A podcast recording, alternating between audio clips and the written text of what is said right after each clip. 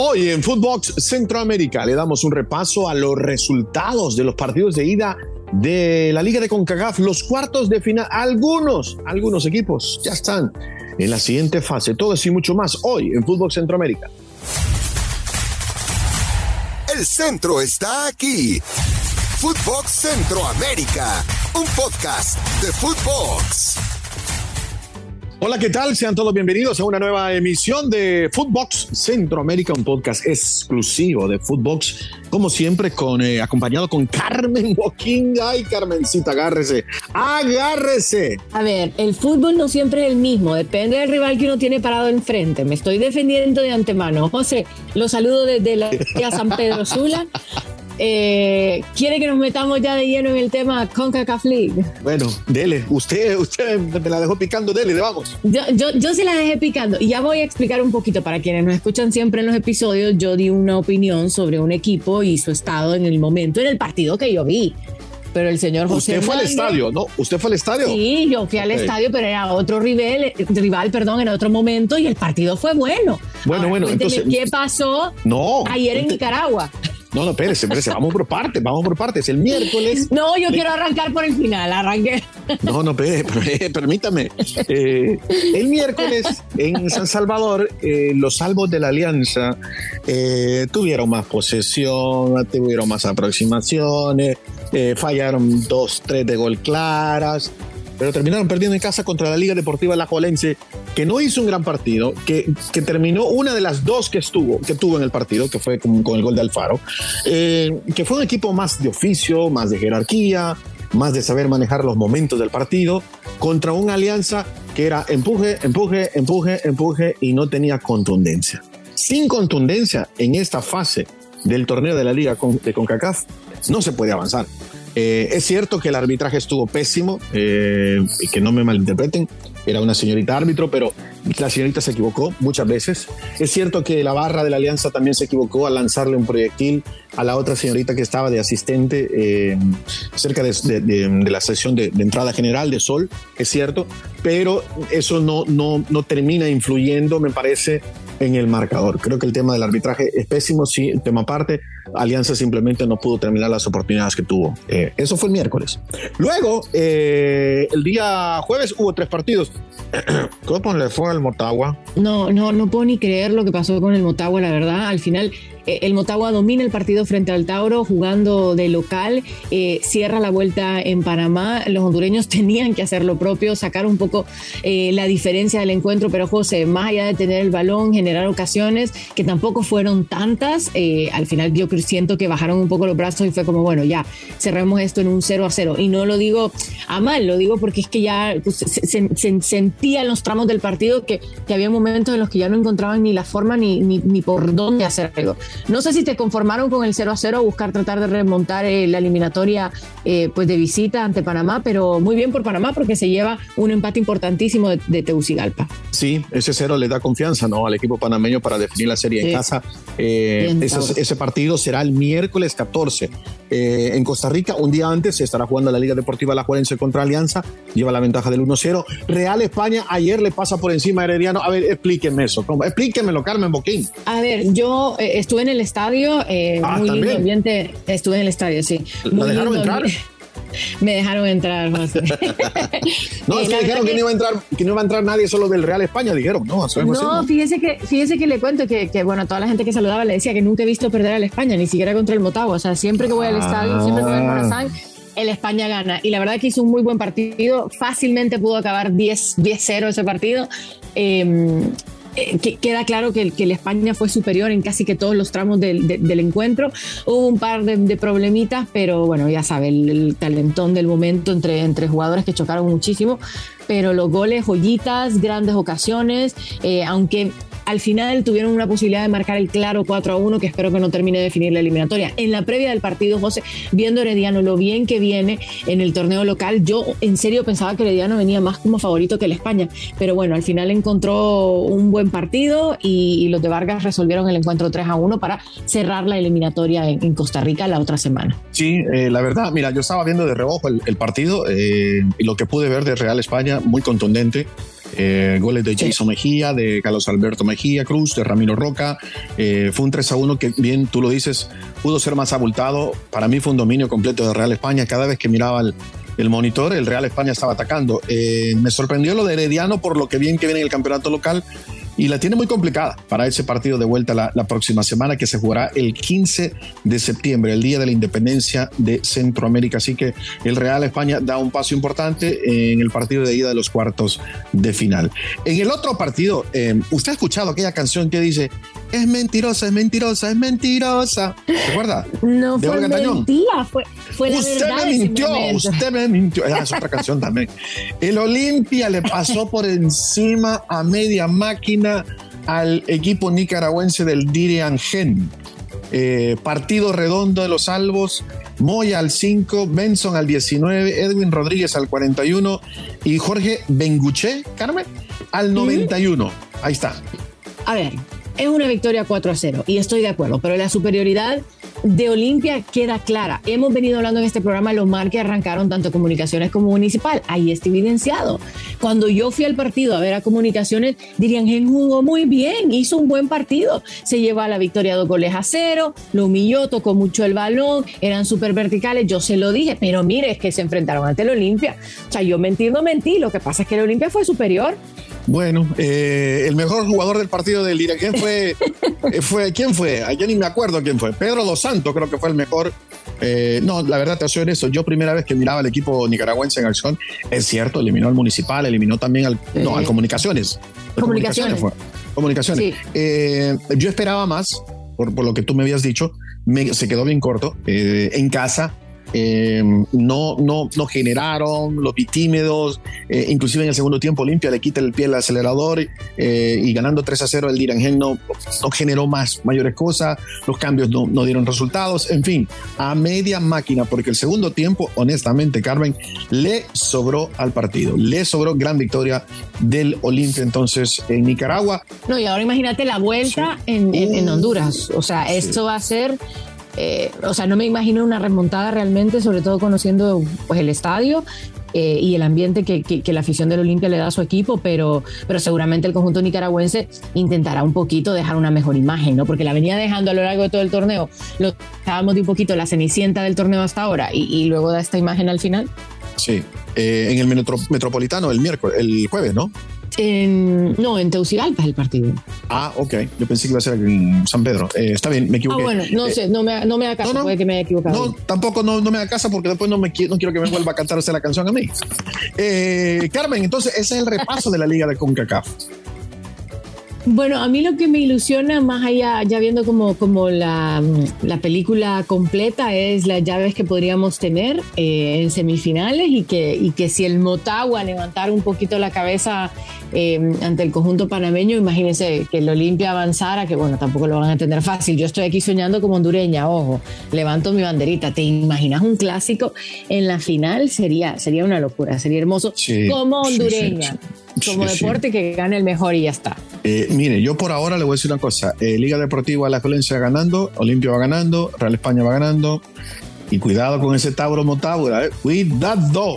O sea, no me tengo que ilusionar antes de mano, pero, pero bueno, vamos a ir. Bueno, vamos a otra zona, si le parece. Sí, ¿con qué zona quiere arrancar José? Decida con la que usted. usted eh, no, bueno, con la zona tica, ¿le parece? Vale, comenzamos con la zona tica. Zona tica.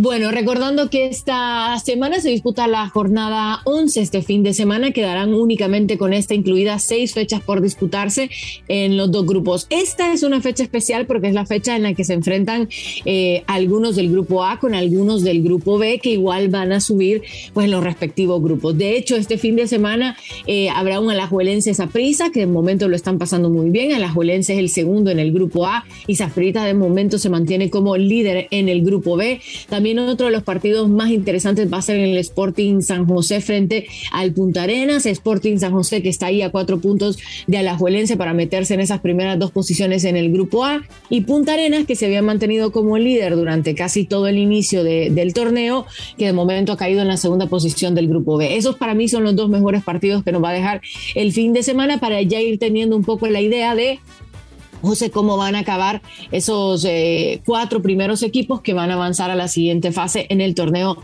de Costa Rica.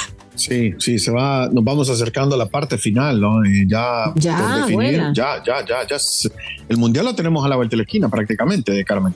Sí, no, no, no queda absolutamente nada y el formato que Costa Rica decidió era justamente eso, ¿no? Para liberar cuanto antes a los jugadores y a poderse poner en modo, en modo Qatar y, lo están consiguiendo muy bien. Y el torneo está siendo vistoso, así que bueno, eso también es importante. Perfecto, eh, me gusta el repaso de la zona tica. Eh, ¿Le parece si nos vamos a otra zona? Vámonos a la zona. Usted decida. Chapina. Zona Chapina. bueno, en la zona chapina le, cuento rapidito. Eh, este fin de semana se va a jugar la décima fecha del torneo de apertura. Eh, el sábado hay dos partidos, no, tres partidos. Misco, Achuapa a, a primera hora. Comunicaciones Antigua, eh, ese es el duelo más importante, creo yo, porque es el cuarto contra el quinto de la tabla. Xelajú, Cobán Imperial, ese es el líder, Cobán Imperial, que también jugará este sábado. Y el domingo se complementa la jornada con Cochumalguapa contra los Rojos del Municipal.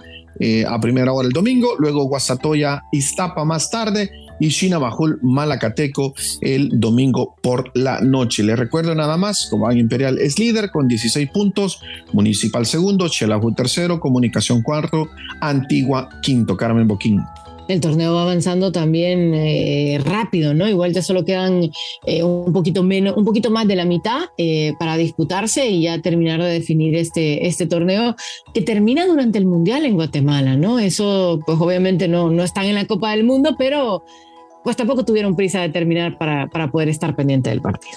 Sí, correcto. Así que así las cosas en el fútbol chapín. ¿Qué zona nos queda todavía, Carmen Boquín? Nos vamos hacia la zona catracha.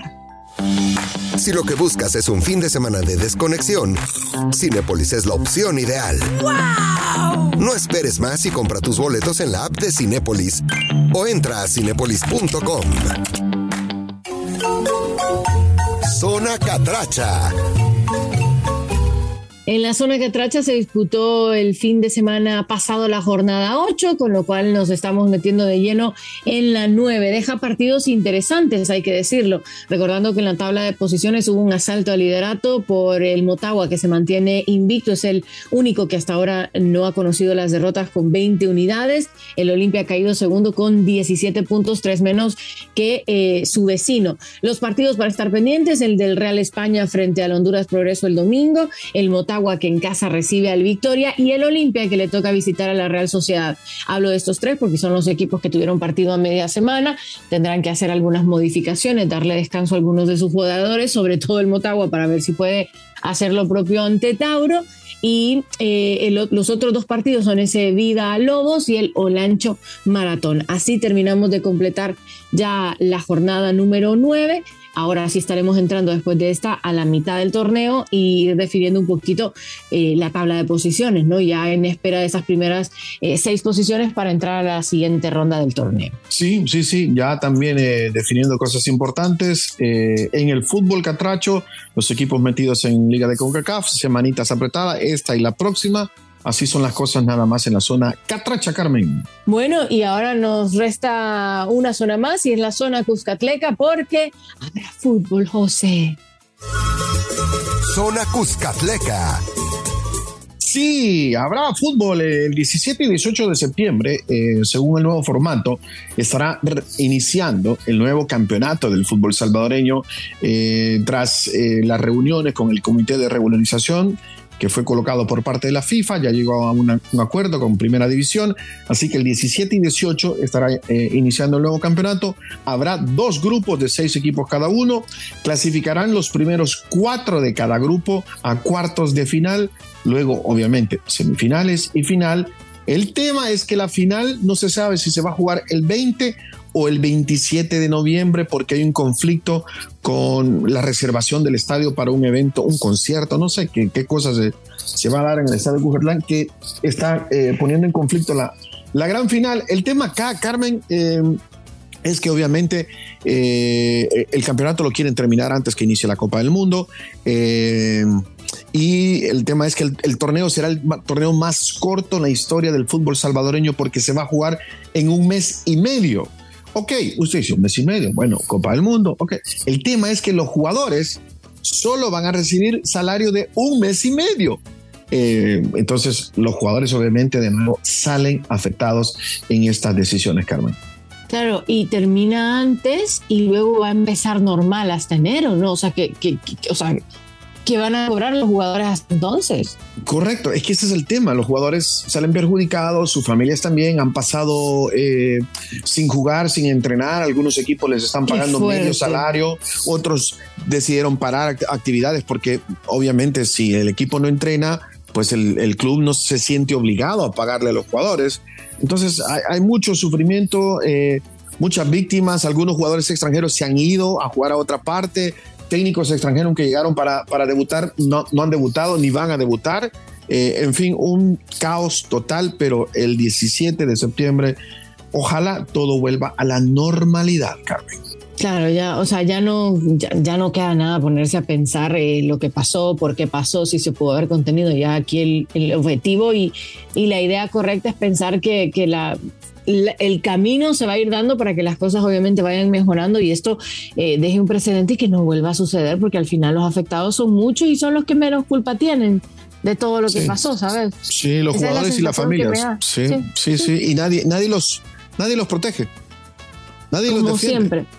Ese es un tema fuerte en nuestras zonas que la mayoría del, fútbol no, no, no aplica como empleados normales, no reciben seguro social, muchas cosas, pero bueno, ese ya es maíz de otro costal al que me estoy metiendo literalmente. Y, mire, y ya que estamos en la zona Cujerleca, le recuerdo nada más, El Salvador va a jugar contra Perú, un partido amistoso eh, en Washington, D.C. Ya se dio la convocatoria hay muchos jugadores eh, foráneos que, han sido convocados, entre ellos el hondureño salvadoreño eh, Robinson Aguirre del Colorado Rapids, así que va a estar ahí entre los convocados de la lista de Hugo Pérez. Muy bien, señor José Hernández. ¿Se nos ha acabado el tiempo?